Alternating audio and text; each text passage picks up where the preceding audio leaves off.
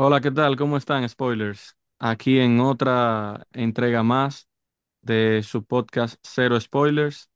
En el episodio de hoy eh, está acompañándonos nuestro productor José Valenzuela y su conductor Sebastián Rodríguez. Eh, esperemos que les haya gustado el episodio anterior, que hayan visto algunas de las recomendaciones eh, de las que le dimos que hayan tenido la oportunidad de ver los estrenos que tuvimos en este mes que pasó de noviembre. Y este mes de diciembre hay muchos estrenos. Creo que buenos estrenos. ¿Qué te opinas, José? Hola, hola, hola, ¿qué tal a todos? ¿Qué tal a todos? Sí, aquí cero spoilers, José Valenzuela de este lado, con la ausencia de nuestro amigo Pablo, cubriéndolo el día de hoy. Pablo que se le presentó la situación eh, personal, pero que en próximo episodio nuevamente se reincorpora al elenco. Y nada, Sebas, eh, es muy interesante todos esos estrenos que vienen en diciembre. Eh, fui varias veces al cine en este mes de noviembre que finaliza y, y también mucho contenido interesantísimo. Creo que no nos podemos quejar del año 2023 en lo absoluto, para nada, porque creo que a nivel de contenido ha sido bastante, bastante bueno. Sí, y a pesar de las diferentes dificultades que atravesó la industria, tuvimos eh, muchas películas y series memorables, eh, como el, y, y el increíble eh, evento que fue Barbenheimer. O sea, este 2023, como tú dices, creo que no nos podemos quejar de todo el, el, el contenido que, que nos ha brindado las diferentes, eh, los diferentes estudios. Sí, sí, como tú dices, alcanzando el pico en Barbenheimer, pero también algunos no le fueron tan bien, Sebas. Y creo que Kevin Feige va, va a recordar el 2023 como un año que tuvo sus fracasos en Marvel Studios, entre ellos uno de los fracasos más espeluznantes que, que, se recuerda de, de la marca Marvel, que es la película que lleva su nombre, The Marvels. O sea, hay que poner en contexto, Seba, de todo lo que ha pasado con esta película.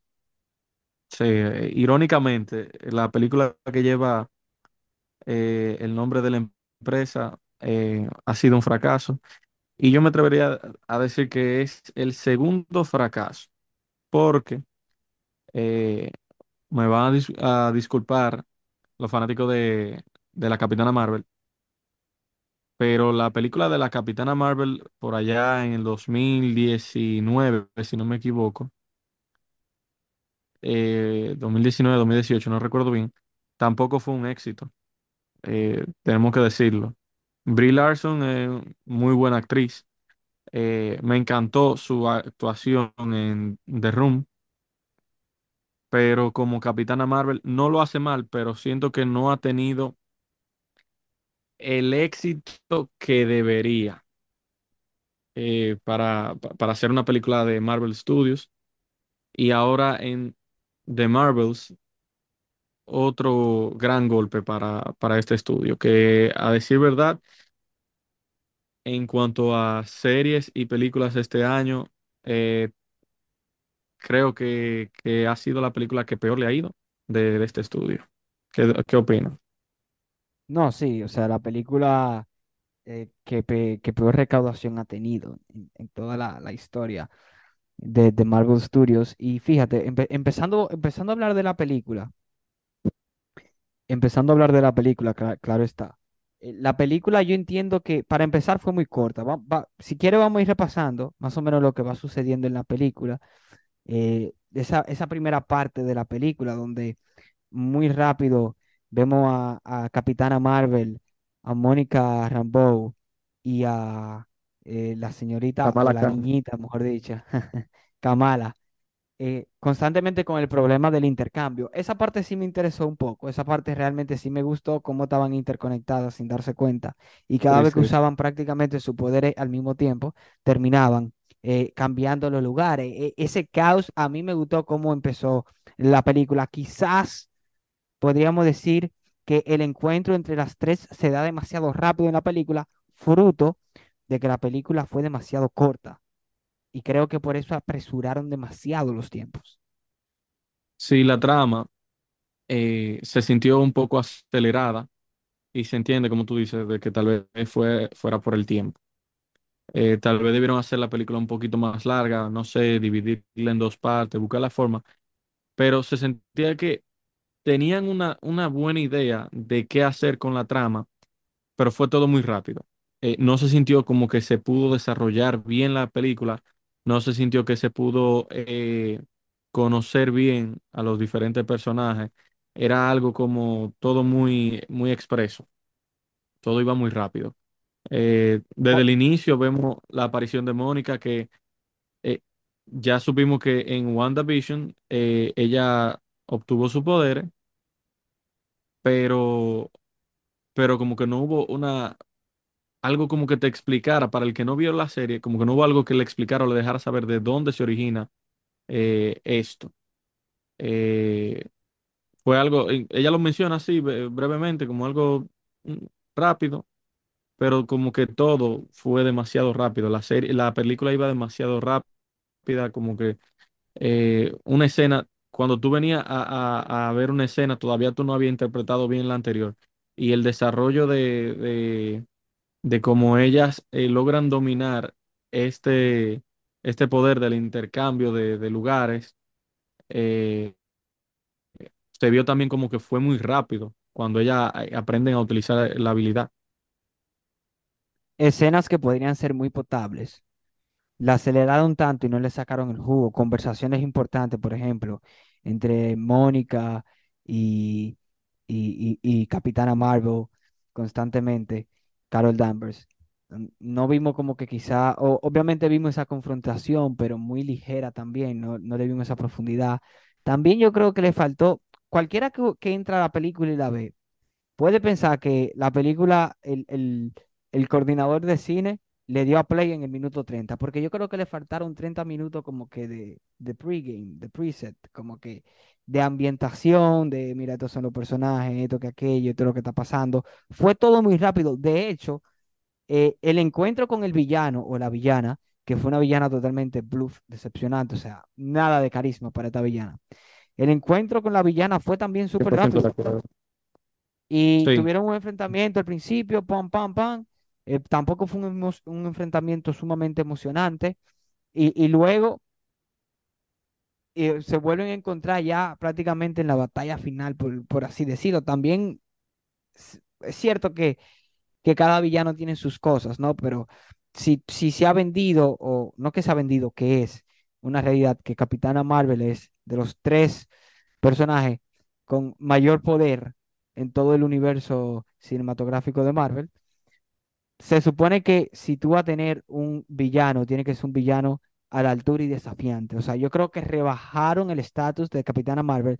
Es cierto que Capitana Marvel, el, eh, el, el hecho de trabajar con Mónica y con Kamala por el tema de la sincronización era un hándicap para ella, porque cada vez que ella estaba ganando un duelo o lo que sea, siempre pasaba el switch y terminaba eh, en otro lado, así por el estilo. Aún así, yo creo que que, que eso, que, que no me gustó, que fue todo muy rápido, no le dieron profundidad a, a escenas importantes, eh, no tuvo ese punto de emoción, fue como que, ok, eh, ya llegó la villana, ya se juntaron, ya esto, como que rápido, vamos a resolver, ¿me entiendes? Una escena que sí sí, me eh, gustó fue, eh, para hablar de lo positivo, eh, cuando van al, al, al, al reinado ese, de, al planeta ese, que, que, que la gente solamente canta y canta, realmente se me escapa el nombre ahora pero a mí sí me gusta esa escena, cómo se comunican la persona cantando. sí, eh, la película tuvo su momento, eh, vamos a decirlo, gracioso, tuvo sus chistes, sus frases que caían en el momento. Los Eso gatitos, yo siento que no le faltó. Exacto, lo- los gatos. Yo siento que esa parte no le faltó. Eh, y las escenas de acción, yo me atrevería a decir que tampoco fueron tan malas. El problema es como decimos, todo muy rápido.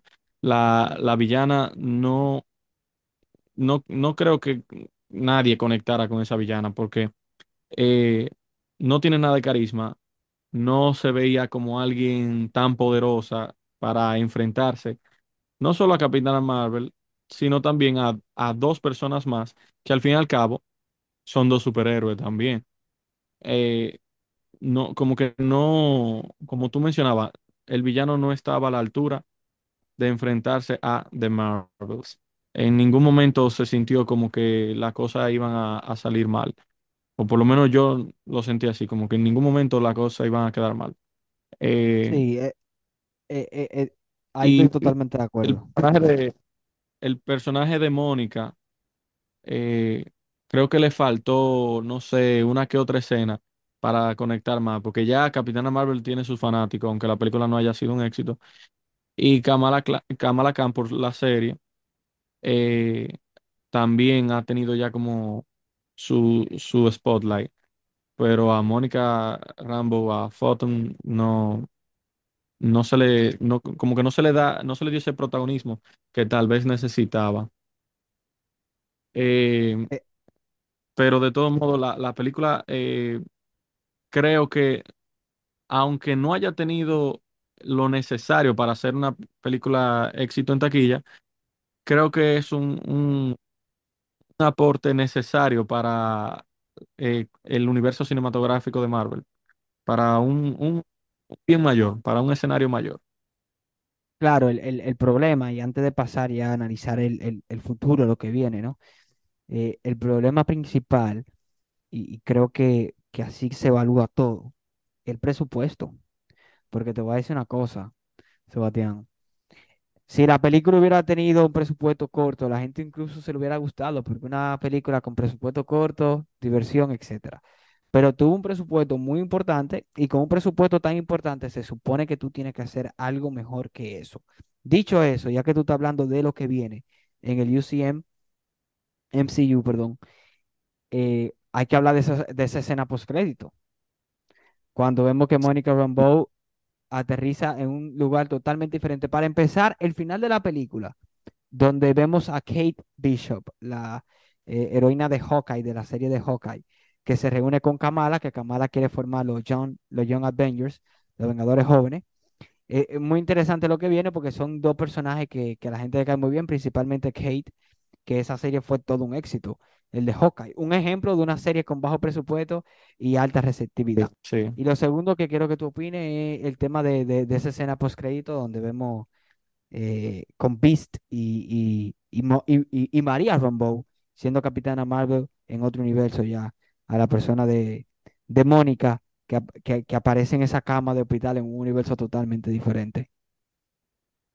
Sí, eh, eh, esa escena, yo creo que esa es la escena postcrédito más importante desde eh, eh, Infinity War. Porque, ¿y por qué lo digo? Porque aquí ya vemos cómo por fin colindan los multiversos, eh, que ya lo habíamos visto en la segunda película de Doctor Strange, pero estoy hablando de escena postcrédito. Esta es la escena postcrédito que por fin le da como la unión al, al multiverso y a la posibilidad de que los X-Men ya vengan a- al, al universo cinematográfico de Marvel. Eh, me, me la encontré súper interesante la escena. No me da la impresión de que sea el mismo universo de los X-Men de, de la saga de, del 2000, eh, de esa saga de X-Men, X-Men 2, X-Men 3, The Last Stand y todo eso. Creo que sería otro universo de X-Men nuevo, porque aquí vemos con la presencia de la Capitana Marvel, eh, pero la versión de María eh, Rambeau. Así que creo que ya por ahí podemos imaginarnos que también viene Deadpool y Wolverine. Sí, ya lo de Deadpool y Wolverine es algo que, que es bien sabido porque hemos visto filtraciones de, del set de las grabaciones, tanto de Hugh Jackman con, con Ryan, con, con Ryan Reynolds y, y, eso viene ahí. Y, y muy interesante, muy interesante lo de la, la escena postcrédito, que creo que es de lo poco rescatable de la película. En fin, para concluir con el tema de The Marvels, podríamos decir que la película fracasó. Fracasó porque la película no estaba a la altura y también por el hecho, y esto es lo más importante y lo más impactante y lo más influyente, de que la gente ya tenía una percepción errónea de cómo iba a ser la película, porque la película no fue buena, pero antes de la gente ver la película no sabía que era buena. Entonces, eh, tuvo un fin de semana de estreno tan malo, era por, por, por todas las cosas que se venían filtrando, porque eh, Brie Larson no tiene mucho carisma delante de mucha gente, por el hecho de que The Marvels, de que, perdón, de que Marvel ha hecho películas poco gratificantes para la audiencia, la gente está cansada, ¿me entiendes? Entonces, creo que eso ha, el, el fracaso de Ant-Man así fue, o sea, Ant-Man condicionó toda la otra película que, que vino sacando Marvel en 2023, porque realmente no, eh, lo de Ant-Man fue un fracaso tan bestia que ya la gente tiró la toalla con, con Marvel, por lo menos por el año 2023. Vamos a ver si en 2024 cambia, espero que sí, porque Deadpool tiene una muy buena reputación. Es la única película, tengo entendido, que va a sacar Marvel en 2024. Deadpool tiene una muy buena reputación y va, y, y, y, y, qué te digo de, de Wolverine también, entonces yo creo que esa le va a ir bien. Sí. Y a Marvel le va a venir bien ese año semisabático de película para que la gente que, que tiene 12 años y viendo cuatro o tres películas de Marvel todo el año en el cine, descanse, como dicen aquí, descansa, descansa, descansen, para luego ya eh, reconectarse con, con, con Marvel. Y pasando de película, Seba, de, de la gran pantalla, pasamos de película de streaming, porque hubo una película interesantísima que se filmó aquí, gran parte en Santo Domingo, y no otra que The Killers, totalmente diferente al género de superhéroe. Estamos hablando de un género de película donde es suspenso y crimen, y que a mí, para hacer una película corta, verla en la casa, en plena lluvia, a mí me gustó bastante. Sí, eh, The Killer, el asesino, eh, se estrenó en este mes de, de noviembre. Eh, una película protagonizada por Michael Fassbender y, y- que como tú dices, se filmó, parte de la película se filmó en Santo Domingo, eh, en el Aeropuerto Internacional de las Américas, en la zona colonial, eh, pero también en la parte de- del norte de- del Cibao. Si no me equivoco, se filmó eh, algunas escenas de- del camino eh, se veía Nagua, eh, Cabrera, esa zona de, de la costa norte. Y participaron actores dominicanos. Un saludo a Lia Lockhart, que, que la vi por ahí en, en la película. Sí, sí, muy interesante. Yo no sabía ese dato. Nuestra audiencia nos sigue en- y, no- y- y este episodio lo van a escuchar prácticamente en República Dominicana, pero también en re- el resto de lugares de América Latina. Para que sepan, somos dominicanos. Yo no sabía el dato. Entonces, como que esa sensación de Sebastián, eso aquí, eso aquí, yo lo estaba viendo con mi, Sí, mi mamá y mi así padrastro. mismo fue, bro. Así mismo fue. Pero, pero eso aquí, eh, eh, Santo Domingo, yo estuve ahí, así más o menos, más o menos así fue como, como, Sí, como un y, niño imbécil. sí, y la, la, el camino que cuando él estaba conduciendo, eh, hacia el norte, cuando él está conduciendo hacia su casa en Cabrera, hay una parte que, que es de la carretera que une Nagua con, con Cabrera, y yo he pasado por esa carretera más de, qué sé yo, más de 50 veces cuando voy eh, a, a la casa de un amigo mío en la playa allá, y yo, yo he manejado por ahí.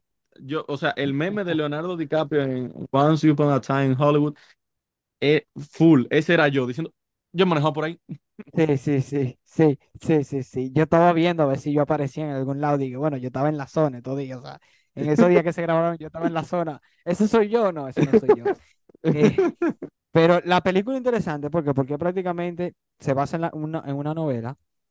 Es prácticamente un diálogo constante interpersonal. Es un diálogo de Sí. él con su subconsciente. Y me encanta porque me imagino que es así eh, en los sicarios profesionales. No conozco ninguno, por, por, por si acaso, pero en los sicarios profesionales de Malta élite, para tú llevar esa profesión a ese nivel donde lo llevan esos sicarios que son tan profesionales, tú tienes que literalmente autolavarte el cerebro. Y él constantemente le va dando comandos, instrucciones a su cerebro de no te confíes de nadie, eh, tiene que estar menos tanto. Toda la frase y todos los conceptos que él se va diciendo, el pulso por debajo de 60 obligatoriamente eh, para que, para, para tener el temple absoluto, ¿me entiendes? Y así sucesivamente. No te confíes de nadie. Mm, eh, o sea, cómo él va hablando con él mismo y cómo él se va preparando, me encantó porque no mostró el típico asesino y, y con- obviamente John Wick es una franquicia 1A, eh, toda esa película de sicariato son buenísimas, pero esta, esta, se, esta se diferencia porque habla de cómo es el diálogo interno de un sicario que tiene que ser difícil, loco, porque lo que tú- la el trabajo que te asignan es terminar con la vida de una persona, la, eh, o sea, la, barraba- la barrabasada más grande que puede cometer un ser humano y cómo tú te regulas con eso. ¿Me entiendes? Eh, la empatía es para débiles, o sea, constantemente se decía, y, y- y- me encanta ver esa faceta de, de, sí. de- del asesino en, en esa película. Eh, sí, te enseña mucho. eh, como tú dices, yo tampoco conozco Sicario, pero como que te, te muestra el psique, la mente de, de un asesino profesional. Eh, porque el asesino que nos presentan en televisión, en, películas, en series, constantemente el asesino serial, el asesino eh, eh, malvado, el, el sangriento, como una persona, no te enseña, te enseña como que es un monstruo, pero el asesino, como lo muestran aquí de una forma fría, calculadora, sin ningún tipo de empatía, viendo las cosas como un trabajo, no algo tan pasional te, te da otra perspectiva. Y como tú dices, lo interesante que fue el diálogo que tenía él con consigo mismo, los comandos que él le daba a su cerebro, eh, el ritual que él tenía para hacer las cosas, eh, esa rutina, eh, creo que fue algo bien interesante. Y cómo él hacía las cosas de tal forma que le salían fríamente calculado todo, o sea, le, le salía a la perfección y, y fue para mí algo bien interesante. Eh, me Eh, atrevería a decir que eh, el episodio, el primer episodio, eh, fue algo para conocer al personaje. excelente, y, y, y, y, y, no- y, y- y para que la gente entienda la trama, él tiene el fallo, ¿me entiendes? Porque él espera, o sea, es religioso con eso, él espera a que el pulso baje a 60. Por esperar tanto, termina errando en vez de, tirarle al empresario o al diputado, lo que sea, que le iba a disparar porque es un francotirador. Se equivoca y termina metiéndose en el medio la amante, que por cierto, muy bonita se veía, solamente diciéndolo. Eh, y me dio pena No, cuando la no, mataron, no, ya. que fue José, Eh, que fue no, José. no, no, porque el que ve la película sabe, el que ve la película no lo puede negar. Vive la France, viva París. Por cierto, él hizo algo muy interesante que yo me quedé pensando, es verdad. Él dijo, él se viste de turista alemán porque nadie habla con un turista alemán. Sí, yo sí, eso, y, y yo, eh, aquí en nuestro, aquí en, en- en el Caribe, en, en la región en la que se encuentra Dominicana, los que somos dominicanos, siempre vemos mucho turista porque es un país turístico. Nunca realmente todavía he hecho, eh, eh, eh, no, he conocido un turista alemán. Bueno, a lo mejor tienes razón en eso, pero pero sigamos. Y luego, a partir de ahí, el que encargó eso, o el jefe de él, que es el agente, ¿me entiendes? El jefe de él no es que lo contrata. Al jefe de él lo contratan, personas que quieren matar a alguien, y el jefe de él lo que hace es que busca a sus mejores asesinos, ¿me entiendes? Y hace el trabajo. ¿Qué pasa? El jefe de él ve que falló, y cuando habla con la persona que le dio el dinero para que matara al que tenía que matar y no lo mató, el jefe de él lo que hace, el jefe de, del personaje, de- del asesino, de The Killer, lo que hace es decirle, mira, si tú quieres limpiamos huella. Limpiamos huella y limpiamos evidencia. Y la, la limpieza de evidencia era matar al asesino, a, a The Killer, ¿me entiendes? Al final no lo encuentran a él en su casa, sino que encuentran a su familia, la lastiman, él se da cuenta, hace la investigación, va parte por parte, mata a cada uno de los involucrados. Sin embargo, cuando llega al final, que llega a donde el empresario que había mandado a matar al otro al principio y que indirectamente lo había mandado a matar a él, cuando llega al final de los hechos, lo perdona. Y ahí es donde viene el final decepcionante para mí. Sí, O sí, sea, para mí ahí viene, ahí viene ese final decepcionante como que, wow, tú mataste a tu jefe, ¿me entiendes? O, o a tu agente con el que tú trabajabas. Mataste a la asistente de él, eh, eh, una señora que eh, no tiene nada de culpa en eso, ¿me entiendes? No, no, Mataste a los no, dos espérate, sicarios. espérate, espérate, José.